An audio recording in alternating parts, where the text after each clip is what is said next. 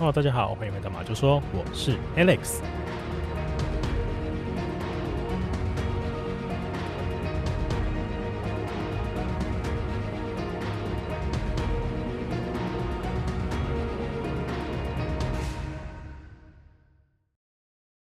那这两个礼拜大家过得还好吗？哦，今天节目呢，之所以只有又只有我一个人的声音啊。是因为过去两个礼拜啊，我这个私事其实有点多了哦。那虽然呢，跟 Stanley 啊约了很多次哦，说要去马厩录音啊，但是因为时间上啊，真的对不上哦，所以我就变成一直放鸟他这样。那在这边呢、我要跟 Stanley 也跟 Stanley 所有哦喜欢 Stanley 的这个听众啊，深深的一鞠躬了。然后我知道你们很想听他的声音哦，不过真的没办法，这两个礼拜我实在事情比较多一点哦，这个年底很可怕的、所以他其实一直在等我啊啊过去录音啊，不过最后呢还是没有办法。不过我也不希望啊，因为这样子，然后节目就开了天窗嘛。那所以啊，这个礼拜啊带给大家的案件呢、啊，其实还是有准备的。哦，只是就只有我的声音啊，请大家见谅啦。那这个在节目啊，今天节目一开始啊，想要先跟大家来聊一下哦，不知道大家觉得金钱观这种东西啊，它是一个怎么样的存在哦？那我想大家应该比较常听到的啊，可能不是金钱观啊，或可能会是什么三观不合啦，哦，这种东西。那这种三观啊，其实指的是什么世界观啊、价值观啊、人生观嘛，对不对？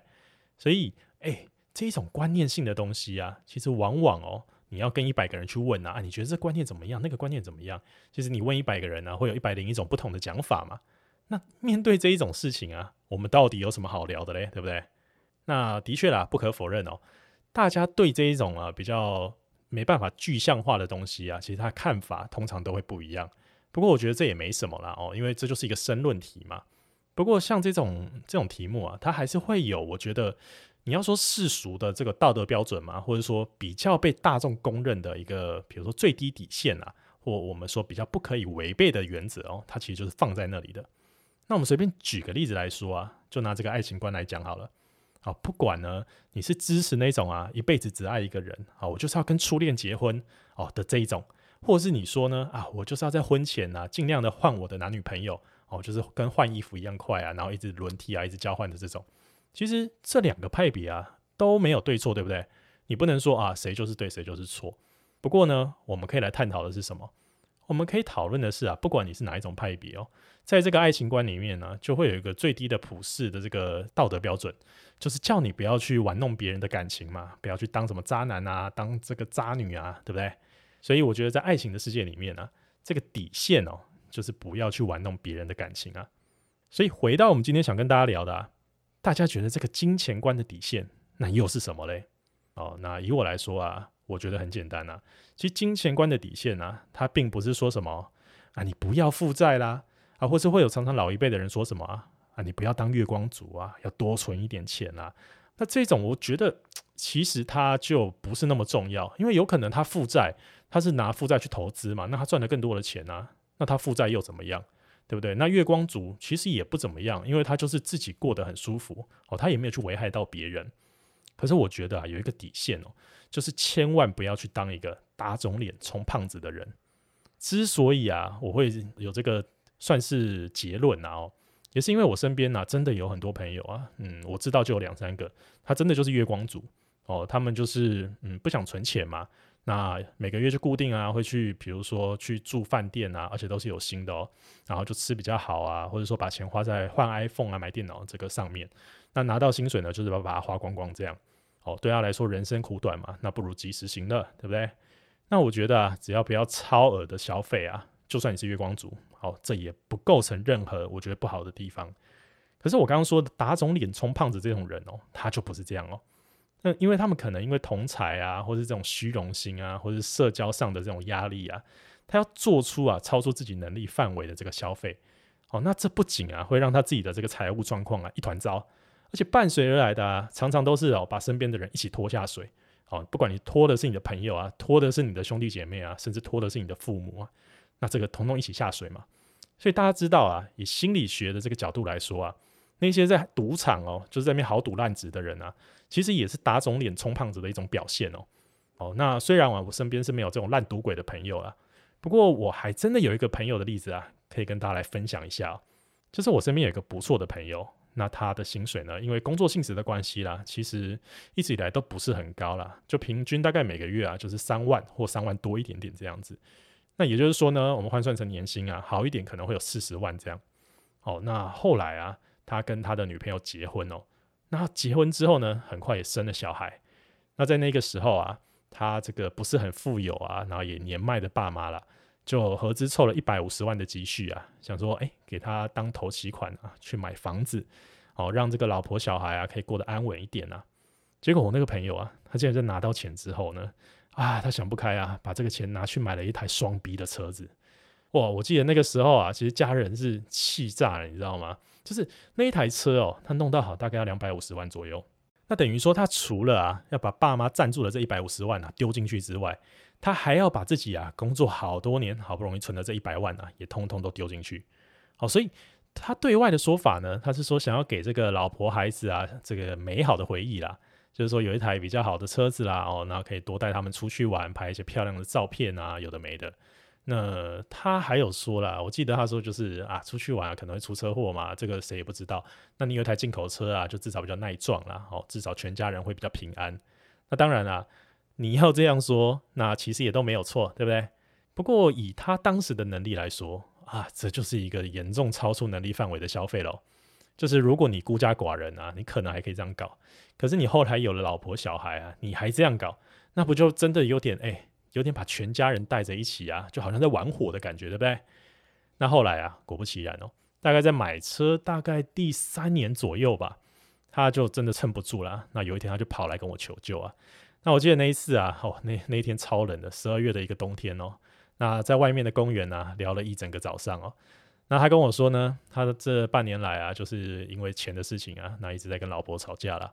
那大家知道啊，其实买车是一件事情啊，我刚刚说两百五嘛。可是养车又是另外一件事情哦，哎，这个进口又双逼的车啊，它光保养维修，还有这个油钱、轮胎的钱，哇，都非常的贵。那再加上它的排气量也比较大了哦，所以这个燃料税也不便宜。那这个钱呢、真的烧得很快，而且他薪水也没变多哦。所以聊一聊啊，他才跟我说，其实他当初也不是真的想要买这一台车了哦。那原本呢、啊、是想说，哎，买一台国产的，哦，可以代步的车就可以啊，载这个老婆上班啊，载这个小孩下课，哦，大概就是这样。哎，结果呢，他在这个买车过程中啊，也去联络到之前这个国中的一个卖车的同学。那这同学呢，当时也跟他不错嘛，哦，所以呢，他也觉得他不会骗他啦。不过这个同学呢，就一直跟他说啊，他最近也比较缺这个年终的业绩啦，哦，那就说这台车呢，原价是两百八左右。啊，那因为呢是这个朋友的关系啦，就缺一个年终的业绩要达标，所以这台车他可以不赚哦，所以呢就算他两百五，然后还会送他很多东西啊，保险啊什么的。那因为我这个朋友啊是业务性质的工作啦，所以他那个朋友就跟他讲说，你买这台车哦，还有一个很大的原因哦，就是除了载老婆小孩出去玩之外啊，诶，你如果做业务性质开这个出去也很有面子嘛，对不对？那对你的业绩啊一定会有帮助啦。哦，他说啊，你看哪一个老板在那边开国产车？哎、欸，我这个朋友被讲一讲啊，讲到后来也是有一点虚荣心作祟了。听了这些话之后啊，就把未来哦，可能因为这台车啊，然后可能会加薪啊，或者它成交量会大幅上升的这个因素啊，通通考虑进去。结果当然了、啊，最后的结论就是薪水并没有涨多少。啊，最后呢，还要靠老婆的薪水才勉强维持住他们家的开销。好，所以他来找我啊，我就跟他讲说，我觉得你一定要把这台车处理掉、欸。哎，哦，就不是不是说什么啊，你不能开明这个进口车。可重点就是你不能这样硬开啊，对不对？不然现在啊，你小朋友还小，可是再过一两年，他可能要上幼稚园，而现在公立幼稚园你又不一定抽得到啊，大部分都要读私立的嘛，那这个学费啊，又是另外一件事情了。到时候啊，你可能真的哦要去柬埔寨卖器官了，会不会？那后来也是因为这样啊，他才很舍不得的去把他那台车啊把它处理掉。好，那处理以后啊，大概多了一百六十万的现金回来了哦。所以大家算一下，这折旧还是很夸张啊！你大概开三年半啊，折旧了一百万左右啊。好，所以他后来的人生啊，因为了这笔钱，当然他又买了一台车了，但是就是比较便宜的嘛。那他的人生啊，才感觉又比较回到正轨这样哦。所以我想说的是，不管你的金钱观是哪一种哦，就是你要理财啊，怎么赚啊，怎么储蓄啊，你赚十块要花十块啊，我觉得都没有问题。可是最低的这个底线啊，就是你不要去打肿脸充胖子。啊，你明明只有赚一块钱，啊，你在那想着怎么花两块钱，因为钱这种事情啊，诶、它可以无限上纲的哦。通常啊，到了一个程度之后啊，都会跟这个什么人的性命啊，或甚至身家安全啊，有这个挂钩。啊，所以我们说了这么多啊，其实金钱观这件事情啊，跟今天的案子哦，有很大的关系。那至于到底是什么关系呢？我们呢，就还是赶快啊，来听听啊，这个案件里面到底都发生什么事情了。那今天要跟大家分享这个故事啊，是一桩发生在二零一零年的案件哦。那它发生在美国加州一个叫做洛斯阿拉米托斯的这个城市里面。在这个案件里面呢、啊，我也要跟大家先来介绍一个女生。好，她是一九八七年二月十四号出生在美国加州啊，一个叫做 Julie 的女生。那这个 Julie 啊，其实她蛮特别的哦。她其实是日本啊二代的一个移民。那从小呢，因为非常喜欢跳舞的关系，再加上其实她长得很漂亮哦，所以在二零一零年的时候啊，也就是她二十三岁的时候，她就在美国加州啊一个叫做橘郡艺术大学里面呢、主修这个舞蹈的专业。啊，不过 Julie 啊，她比较难能可贵的是啊，她不只是舞跳得好，其实他的书也读得很好哦。所以在他练武之余的时间呢，他就被这个人类科学系的教授啊找去帮忙担任这个助教的工作。那他主要的职责啊，就是除了这个监考啊之外呢，就是帮忙辅导一些啊进度比较落后的学生。那也是因为这样子啊，这个助教的工作，所以他在这一段生涯里面呢，他就认识了一个当年二十六岁，一个叫做 Sam 的男生哦。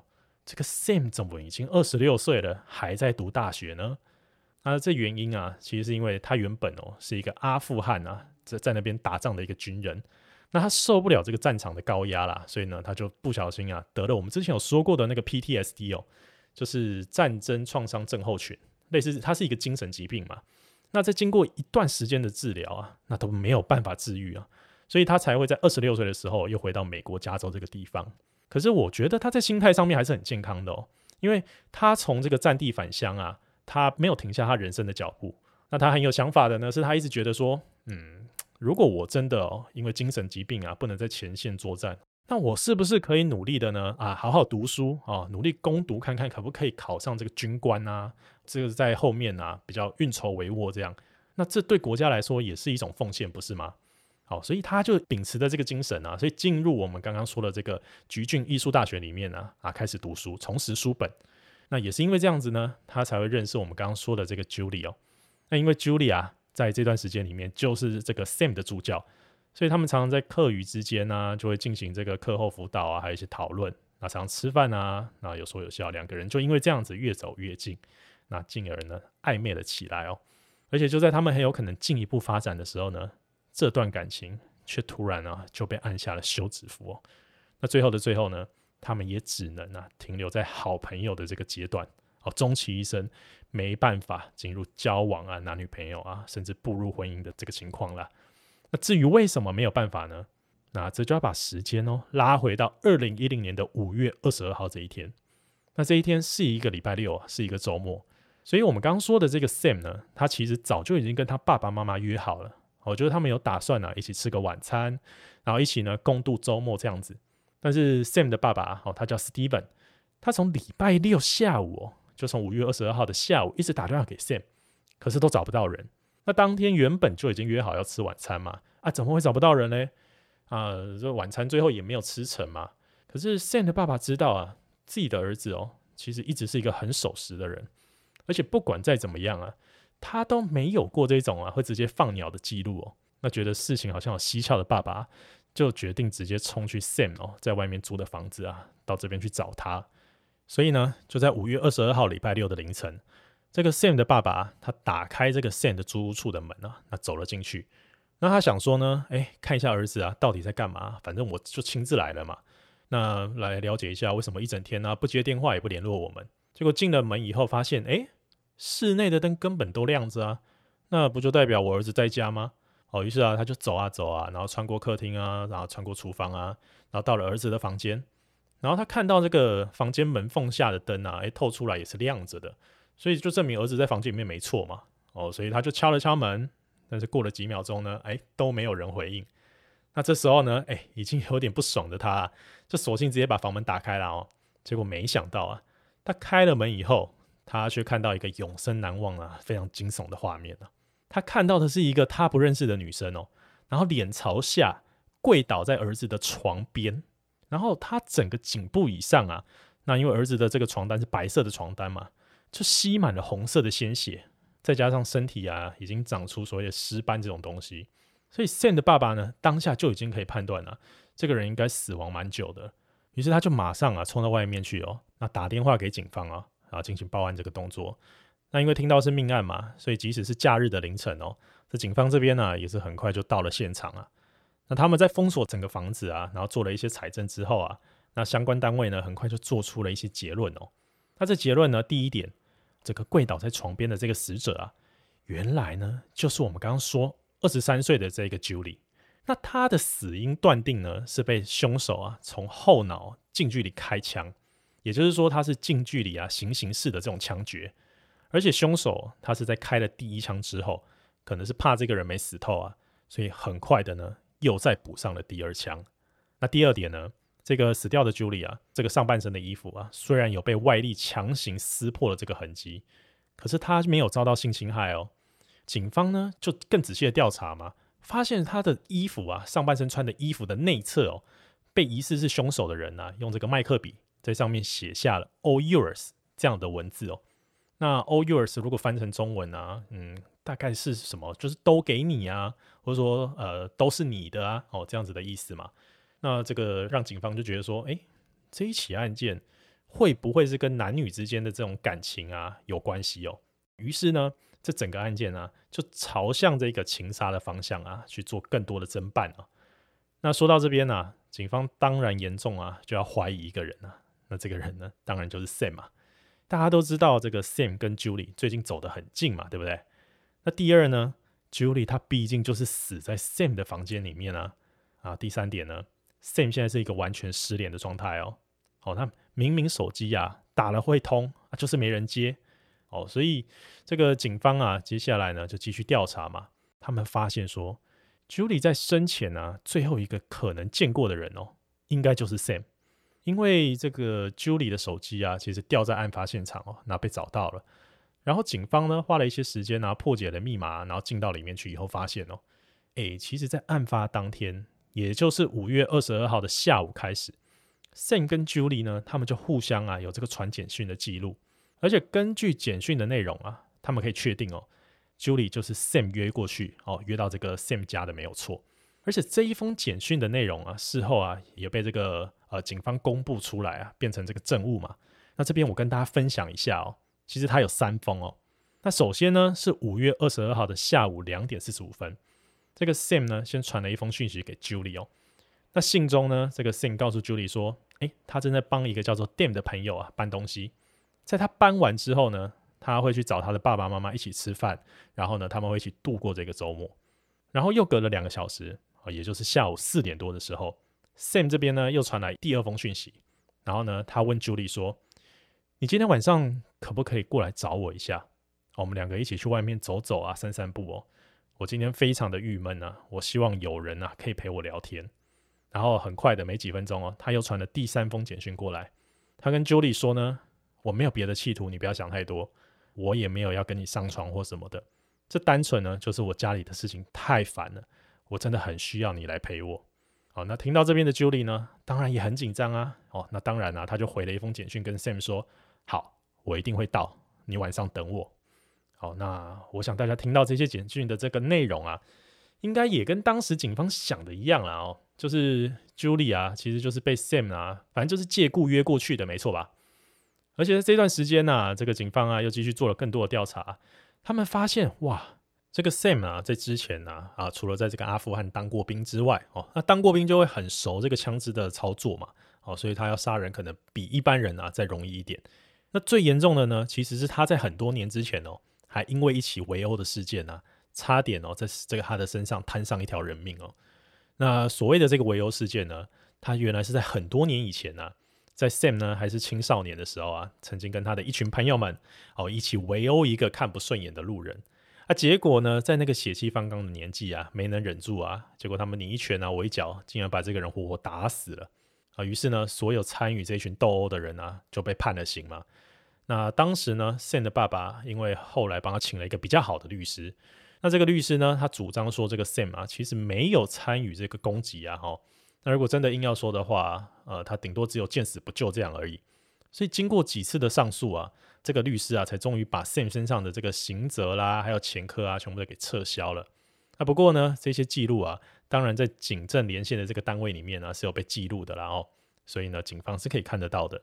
所以现在在警方的眼中啊，啊，这个 Sam 呢，他不只因为当过兵，然后会开枪。还因为呢，曾经参与过这个这种围殴啊，甚至命案的事情，导致呢，他非常有可能啊，是因为一时的情绪失控哦，所以痛下杀手嘛，对不对？那警方这边其实也很快的呢，就下了这个海捕的公文嘛，啊，就全面通缉这个 Sam 嘛。那不过一天过去，两天过去，好几天过去，警方在那边等啊等啊，却连一点这个嫌犯出没的风声都没收到哦。不过在警方呢，他们陷入这个愁云惨雾的时候啊。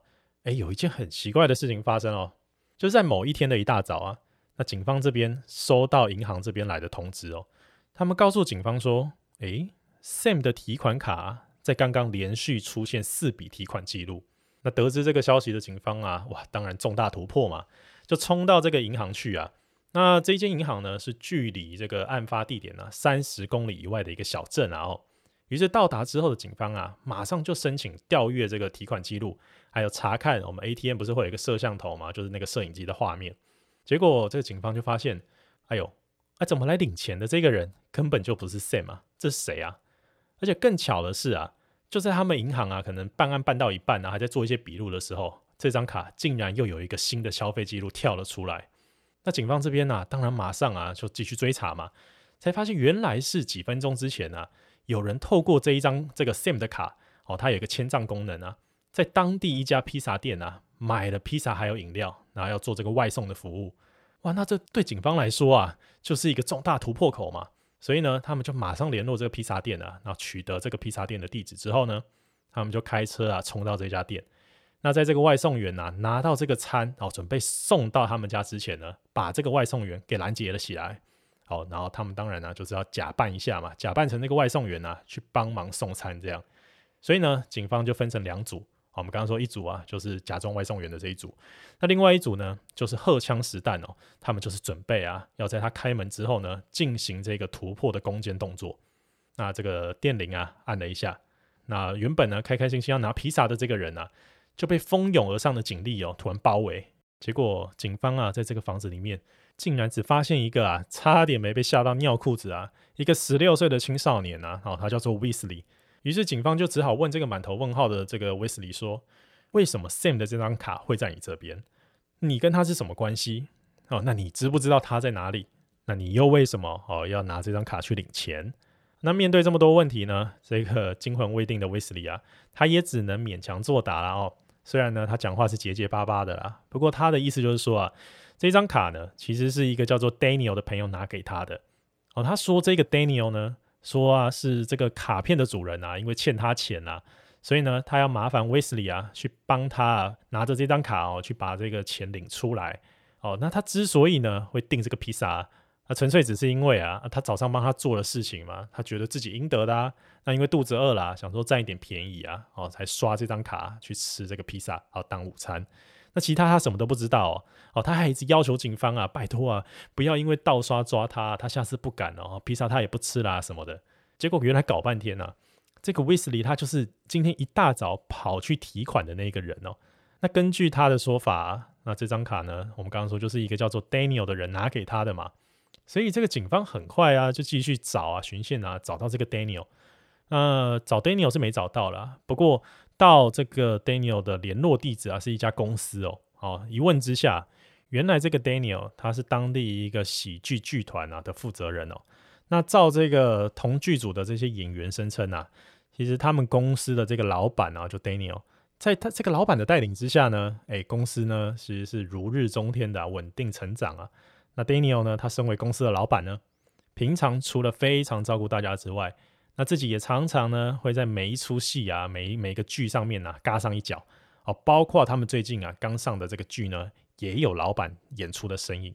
那这个警方在听完这些描述之后啊，对这个 Daniel 更好奇了。好，怎么这个剧团其他演员口中啊，一个好好老板呢，竟然好像有参与到这一起事件里面，这种种的一切啊，就只能把 Daniel 找来啊问一问哦，才可以解答了。那警方呢是在下午的时候哦进到这个剧团里面啊去询问其他演员啊这些事情，所以当下这个 Daniel 并不在公司里面啊哦。不过在询问的过程里面，警方得知啊，原来 Daniel 呢其实再过没两天呢、啊、就要跟同剧组一个叫做 Rachel 的女这个女演员结婚了，所以老板呢就是这个 Daniel 今天晚上有办一个单身派对，好的，这个其他的剧组这个成员啊就告诉警方说。如果你们有事想要找老板的话呢，呃，应该可以晚上呢直接去问他了哦。所以他们就等啊等，好，就等到晚上嘛。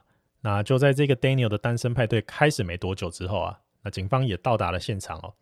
他们告诉 Daniel 这个事情的严重性之后啊，Daniel 呢就上台啊，先交代大家这个 party 继续啦。那请大家一定要尽兴啊，好好玩。好，他先跟警方啊回警局啊协助厘清这个案情嘛。那如果呃顺利的话。可能很快就可以回来跟大家继续狂欢了哦，请大家不要担心。好，所以就这样，Daniel 呢跟着警方回到警局啊。那在这个侦讯室里面啊，他把整件事情的来龙去脉啊，包括一些什么人事时地物啊，哦，都比较详细的告诉警方啊。那他大概的内容啊，他的叙述是这样子哦。他说自己跟 Sam 啊其实是多年来的好朋友啦，但是因为 Sam 之前呢都一直在国外当兵嘛，我们说他在阿富汗嘛。所以他们已经好一段时间没有联络了。那之所以最近呢又恢复联络啊，是因为 Sam 呢他退役了嘛。那退役之后又回到这个加州来生活啊，所以才又开始恢复联系这样子。哦，那他之所以会有 Sam 的卡，而且呢还把这个里面的钱啊领出来的原因呢，是因为他们呢其实想要诈骗银行哦。哦，就是说他们想要请一个完全不认识、不知情的人，让他把钱从银行领出来。然后 Sam 呢，他再打电话去跟银行说：“哎，我的这个存折被盗领啊，那要求这个银行赔偿啊。”所以简单来说啊，就是想要透过这样子的方式哦，来诈领这个赔偿金就对了。好，不过最后这个 Daniel 再三强调啊，这一切都是 Sam 的主意哦。好，他自己只是因为认识这个所谓不相关啊，可以去领钱的哦，所谓车手的这个第三者，好，所以才会帮忙打配合啦。而且他说他们啊，其实也还没有打电话给银行。哦，也就是因为还没有成功，所以呢，他现在跟警方这边坦白，哦，希望呢，警方可以放过他。那听完这些叙述的警方啊，真的是满头问号哦。因为根据警方得到的这个联征记录显示啊，诶，在 Sam 的这个户头里面有大概高达六万五千美金左右的存款。哦，之所以会有这笔钱呢，是因为他之前在这个阿富汗当兵嘛，其实薪水蛮高的，然后又没有什么要花费的地方，哦，所以总共存了六万五千块美金左右。那大家要知道，哎，对一个二十六岁的年轻人来说啊，这六万五千美金啊，是一笔不小的金额，对不对？我现在就问各位嘛，如果你的户头里面啊有将近两百万哦正当所得的台币存款，你还会想去搞诈骗吗？你还会想要去搞这什么骗银行这种事情吗？哦，这风险太高，而且完全不合逻辑嘛，对不对？所以听到这边的警方啊。本来真的只是想要请 Daniel 来说一下哈，这个卡片哪里来的？那知不知道 Sam 呢？现在在哪里？可是，在他们听完他的叙述之后啊，他们发现事情好像不太单纯诶，因为很明显这个 Daniel 就有问题，对不对？所以呢，他们现在开始怀疑哦，这个人是不是在说谎？于是呢，警方啊，他就跟 Daniel 说：“好，你知道 Sam 现在在哪里吗？”那这个 Daniel 当然神色自若的回答嘛，他就说：“我不知道诶。”其实呢，我也一直想要联络 Sam，我也联络过他好几次了，哦，但是他都没有接电话，啊，因为按照我们原本的计划呢，我的钱啊领出来了嘛，他应该就要打电话去跟银行说啊，他的户头啊被盗领了。可是现在我钱都领出来了，他却没有回音，所以我也真的不知道他在哪里。他还反问警方哦，那你们知道他在哪里的话，可以跟我讲吗？哦，所以就在做完笔录之后啊，哦，那这个在场的两位警察听完以后沉思了一下。那他们彼此呢互看一眼之后啊，那就问 Daniel 说：“好吧，那所以你说你不知道 Sam 在哪里？那我们再问你哦，你知道 Sam 的房间里面啊发生了谋杀案吗？在他的房间里面呢、死了一个年轻的女生，你知道这件事情吗？”那这个问题一出来啊，原本想说啊笔录就顺顺做了这个 Daniel 嘛，好像有点没料到警方会问他这个问题啊，所以呢他就沉默了几秒，然后呢用他的手啊撑住头。然后告诉警方说：“这个其实我知道，但是我绝对没有参与哦。”然后他继续说：“啊，自己呢是在前几天的某一个早上，那接到这个 Sam 呢，他慌慌张张打电话来。那电话里面呢、这个 Sam 说自己喝了酒啊，然后想要跟 Julie 啊发生关系，但是被拒绝了。然后两个人呢，经过这个争吵之后啊，Sam 一气之下就失手把这个 Julie 给杀了。那他问 Daniel 说，能不能来帮他逃跑？哇，那这个 Daniel 呢，他也很够义气啊，就开着车哦前往他们说好的地方，然后把这个 Sam 呢从一个地方啊接到另外一个靠近一个商场附近哦，就放他下车。那在 Sam 离开之前呢、啊，他把这张银行的卡片哦交给 Daniel，那当做谢礼，而且他告诉他呢，这里我的卡片提款密码是多少、哦，他希望把钱都给他，然后呢，呃，Daniel 可以帮自己保守这个杀人的秘密，这样。那我不知道各位啊。你们在听完他的这个叙述之后啊，诶，如果你们是负责侦讯的这个警察，你们会作何感想哦？我觉得你们应该也不会相信吧？哦，诶，不是，这里面呢、我就问一个最简单的问题：如果一个人要跑路的话，那他一定会带很多现金，他需要钱嘛，对不对？那怎么可能呢？还把这一张里面装有六万五千美元的提款卡啊交给另外一个人，然后呢，把密码告诉他，还告诉他里面的钱都是他的谢礼，那他拿什么去逃跑？对不对？这完全不合逻辑吧？那这一套说辞啊，既然连我自己都不相信了，警方这边他们怎么可能相信？哦，所以他们在听完之后啊，其实更加确定哦，这起命案啊，绝对是跟这个 Daniel 有关系。不过在场的两个警察，他们真的也算是见过这个大风大浪了哦。他们当下呢就不动声色啊，那对这个 Daniel 有说有笑啦哦，就是说他们已经了解整起事件的来龙去脉了啦。那他们也绝对相信。Daniel 没有参与到这个所谓的命案，那他们告诉 Daniel 说：“不过呢，因为你的这些说法，为了让整个流程啊跑起来更顺利啊，我们需要留你的生物特征。那这个生物特征啊，不是留什么指纹啊，也不是留签名啊，哦，就是他们要提取这个 Daniel 的 DNA。于是警方呢，就拿出很像我们在做这个核酸检测，就肺炎的这个检测的那一个细长的棉花棒啊，然后朝这个 Daniel 的这个嘴巴里面呢、啊、刮啊刮，就是要采集他的 DNA 就对了。”那为了自证清白的 Daniel，当然也就是乖乖的配合嘛。不过当然啦、警方的这个动作啊，也完全不在他的意料之内哦。所以 DNA 采完了之后啊，那 Daniel 呢，他就拿起旁边的罐装水啊，那他边喝着水，他边笑着跟警方说：“哦，我跟你们说，因为前几天呢、啊，刚好 Sam 哦，其实有约我去他家做客，所以最后如果你们在他家发现我的 DNA 呢，啊，你们也不要太意外哈、哦，那绝对就是那个时候留下来的。”警方在听完这一句话之后啊，就是 Daniel 最后补的这一句话，根本就是此地无银这三百万两吧？这他把自己越描越黑嘞。其实警方判断啊，那就是因为你根本就在说谎嘛，就是一直在说谎啊。然后从他进来到侦讯室开始啊，就没有一句是真的。那简单来说啊，因为他每说一个谎呢，就要用更多的谎来圆嘛。那讲到最后啊，他自己都不知道自己在讲什么了。哦，所以才会变成啊什么逻辑爆炸之类的。听到啊，其实警方已经不忍心戳破他了啦，所以他们就告诉 Daniel 说：“好啦，那你你这一路辛苦了，哦，那现在时间也很晚，请你稍微休息一下。我们呢会帮你准备一些宵夜啊，还有茶水点心给你吃。不过你还是要等我们跑一些行政流程哦。各位听众，你们有做过笔录啊？应该就会知道嘛。警方做笔录的时候是用笔写的嘛，可是他们要打进电脑里面电子化嘛。”那这个电子化之后呢，还要让你看一下哦，确定都是你说的啊，这个笔录呢签个名啊，你才可以走。所以，哎，这个流程大概是这样。Daniel 也知道，那他当然呢、听一听啊，到这边他松了一口气。好，那就跟这个警方啊道谢啊，那边在这个侦讯室里面哦，边吃起饭这样。结果没想到啊，就在 Daniel 呢才刚吃完饭，哦，就是这个血糖啊，可能还正在升高，有没有？然后开始有点想睡觉的时候，突然砰的一声，一个警察冲了进来。然后呢，他拿着一本啊，类似这个鉴识报告书啊的这个文件哦，劈头就问 Daniel 说：“哎，为什么你的 DNA 会在 Sam 家被发现？”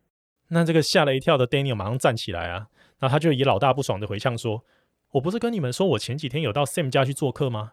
就是那个时候留下的啊，你们为什么还要问我这个问题？”然后那个警察，他就假装看一下那本报告，然后接着他就说：“那我修正一下我的问题哦，其实我是要问你啊，为什么你的 DNA？” 会在这个死者 Julie 的身上，哇！那听到这边的 Daniel 下巴差点掉下来啊！诶，这个自己的 DNA 竟然会在死者的身上被发现哦。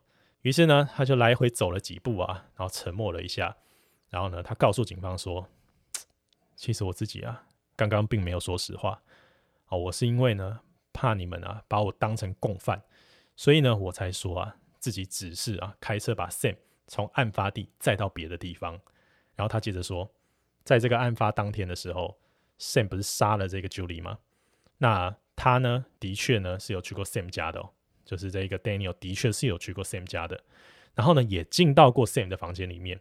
原因是 Sam 在冲动犯案之后啊，马上打电话要自己过去他家一趟。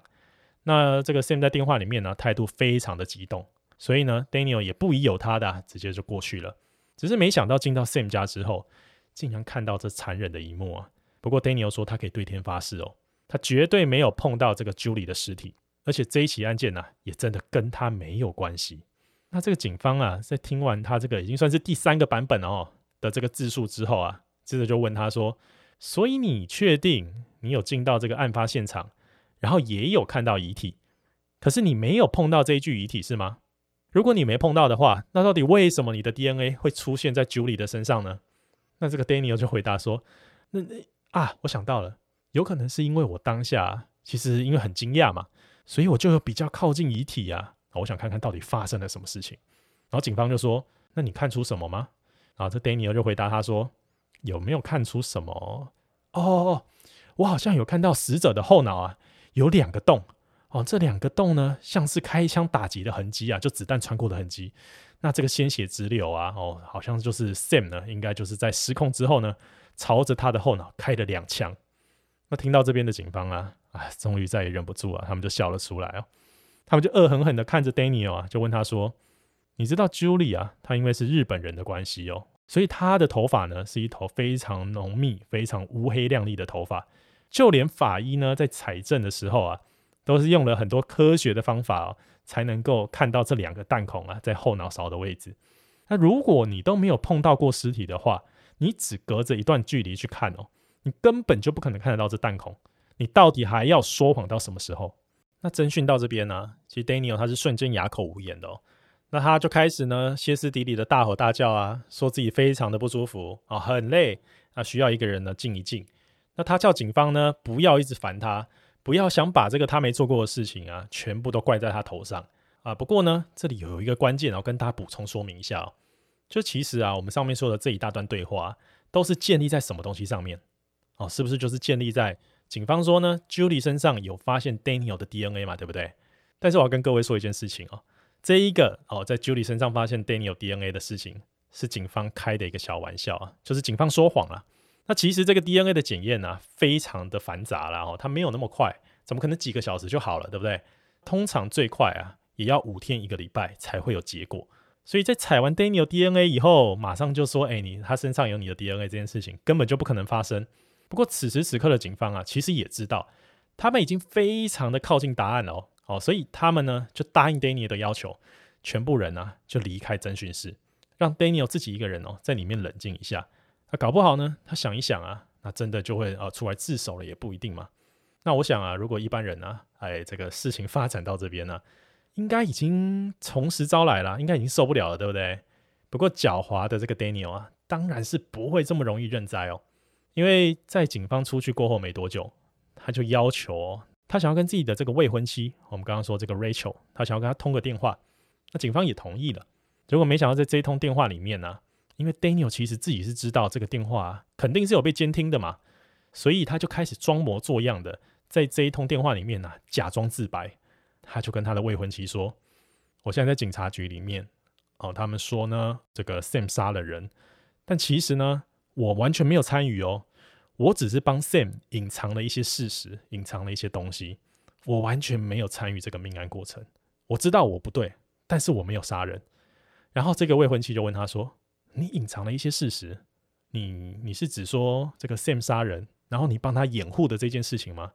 那 Daniel 就回答他说：“对，我真的只是掩护而已。因为这个 Sam 呢，他答应要把他户头里面所有的钱都给我当做报酬。结果说到这边呢、”这未婚妻 Rachel 啊，突然就要求这个 Daniel 说：“哎，你等一下。”那他先把电话给挂断哦。几分钟之后呢，Rachel 呢才又打电话回来给这 Daniel，然后他告诉 Daniel 说：“我刚刚跟 Tim 聊过了，我现在呢必须赶快打电话给警察。”那听到这边的 Daniel 啊，他瞬间就沉默了。那原来啊，这个 Tim 呢，他是 Daniel 的亲弟弟。好，那 Daniel 呢，他在杀人之后呢，就直接啊，把所有的证物啊，把这个枪啊，放到一个这个背包里面啊，全部丢给 Tim 去保管。那不知情的 Tim 啊，就觉得说，哎，怎么突然哥哥啊，嘟了一个袋子过来啊，说要先放我这边。那他当然当下是没有打开来看的哦。可是就在刚刚等待的时间里面，其实警方是有打电话哦去给这个 Tim 的。他们告诉 Tim 说，你哥哥最近有没有什么异样？于是 Tim 呢，他就去打开那个包包一看，哇，不得了！这个包包里面呢、什么都有哦，有这个凶器啦，有手机啦，什么都有。那他就只好啊跟警方说，他在袋子里面看到这些东西，也打电话给 Rachel，跟 Rachel 讲这件事情。所以其实 Rachel 在电话那边呢，也已经知道。于是啊，在电话这边呢、啊，听到未婚妻这样说，Daniel 啊，他知道自己大势已去啊，所以他就坐下来啊，把整件事情哦一五一十的告诉警方了。他说：“这个 Julie 啊，的确是他杀的没错。可是这个 Sam 呢，警方你们也不用找了，因为其实他比 Julie 更早死亡。那接下来呢，他就跟警方说啊，这整件案件的过程是这样哦，就是他虽然啊是一个剧团啊，好像看起来很风光的这个公司老板啊，那人前各种光鲜亮丽嘛，但事实上这几年啊，剧团根本就没有赚到钱。”哦，所以他为了支付这些团员的薪水啊，还有自己表面的这些物欲的需求啦，所以呢，他其实欠了很多的钱。那这些钱呢，他自己根本也都赚不到。那他每个月呢，除了要被这个沉重的债务啊追着跑之外啊，那又因为刚刚我们有说到嘛，其实他马上就要跟这个剧团里面哦最漂亮的这个女演员啊，就这个 Rachel 哦要跟他结婚了。那为了展现他老板啊阔气的一面嘛，所以呢，他不止啊要自掏腰包啊办这个单身派对啊。然后还订了一场啊超级气派的婚礼哦，甚至连两个礼拜之后的蜜月旅行啊，他们要去这个游轮之旅啊，全部都已经规划好，也已经订好房间了。那在这一个打肿脸充胖子的情况之下，意外被他得知啊，这一个好朋友哦，交往很久的好朋友 Sam 呢，竟然退伍啊，从阿富汗回来了。那因为他们的交情很好嘛，所以就在聊天的过程里面呢、啊，诶，知道 Sam 有一笔六万五千美元的这个惊人存款哦。那这笔钱呢、除了可以完全支付他好什么派对啊、婚礼啊、蜜月旅行的这个花费之外，还可以让他过上一阵子啊非常舒服的日子。所以在这个时候，他就已经开始计划要怎么来杀害这个 Sam。而且最重要的哦，他杀了他之后，还要可以顺理成章的把这一笔六万五千美元的存款领出来用。所以呢，他就在五月二十二号的当天中午啊，他先把 Sam 呢约到自己的公司。好，那他的名义啊，就是请 Sam 呢来这个帮自己搬一些东西嘛。那因为 Sam 是一个退伍军人啊，找他搬东西这个理由啊，非常的合理。那就在这个 Sam 到了之后啊，他就先传了我们刚刚前面说的第一封简讯给这个 Julie 啊。那这个时候是他本人传的哦，他就告诉 Julie 说，他正在帮 Dan 搬东西。那结束之后呢，就要跟爸爸妈妈去度过这一个周末这样。那现在我们终于可以知道啊，这个 Dan 哦，D-A-N 指的就是这个 Daniel。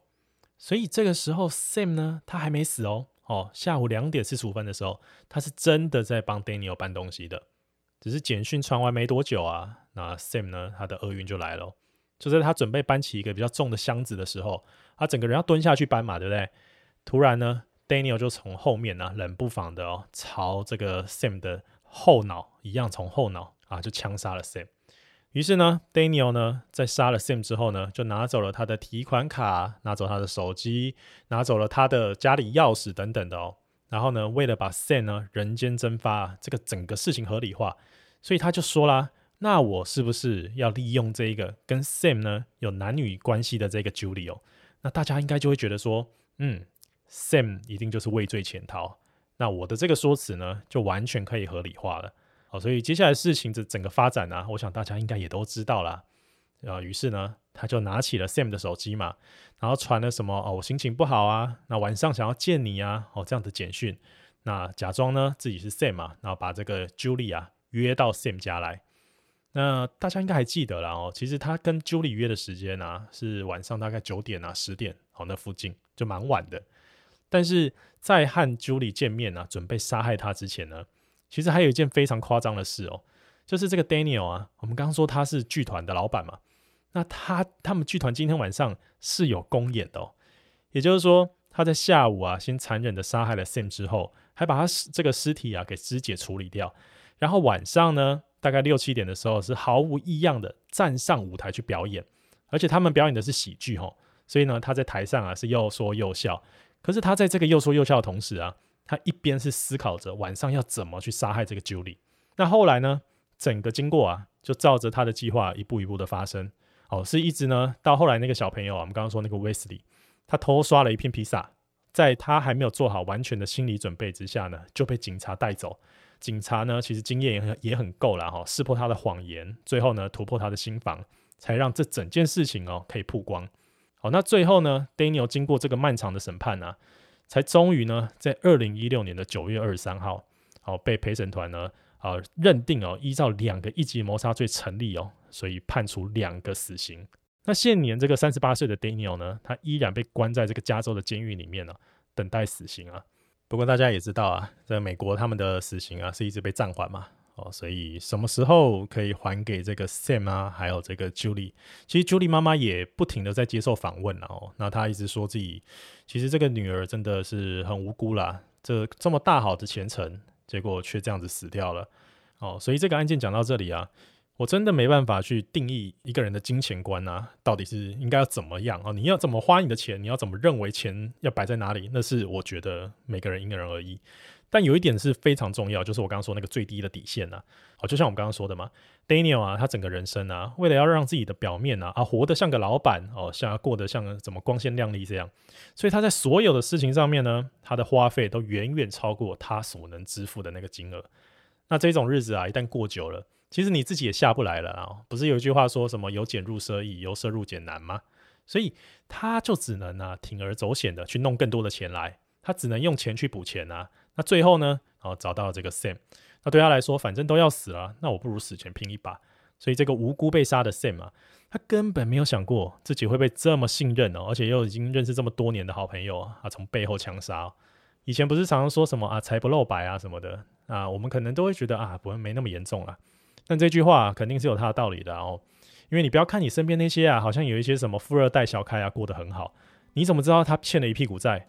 那会哪一天，他为了维持他这样的生活，他就像 Daniel 一样哦，那看到你，哎，你身上有钱哦，可以榨出来，那他肯跟你借啊，借不到，要要不到啊，最后只能把你杀了。那当然了，这是比较极端了，但的确有可能嘛，对不对？